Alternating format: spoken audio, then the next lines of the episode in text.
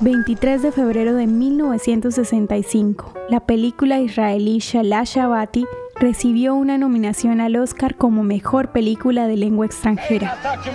La creciente industria cinematográfica del joven Estado de Israel fue reconocida al recibir su primera nominación al premio Oscar con la película Shalah Shabati, producción fílmica escrita y dirigida por Efraín Kishon, que satirizó la experiencia de los judíos que habitaban en tierras árabes y su lucha al inmigrar a Israel. Esta película fue un éxito en taquilla en Israel con más de un millón de entradas vendidas. Shalah Shabati fue parte de un género de películas israelíes de los años 60 y 70 llamado Bourekas Films, comedias y melodramas que presentan a protagonistas judíos de origen mizrahi en conflicto con los judíos e instituciones askenazis en Israel. Aunque Kishon no ganó el Oscar final, sí ganó un Globo de Oro con su película. A la fecha, más de 10 películas israelíes han sido nominadas a Mejor Película de Lengua Extranjera y 3 a Mejor Largometraje Documental.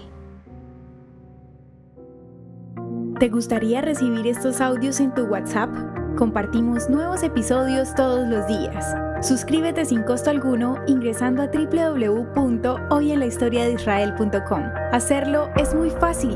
También puedes encontrarnos como arroba hoy en la historia de Israel en Instagram, Facebook, Spotify y otras plataformas digitales. Comparte este audio para que otros conozcan más acerca de Israel.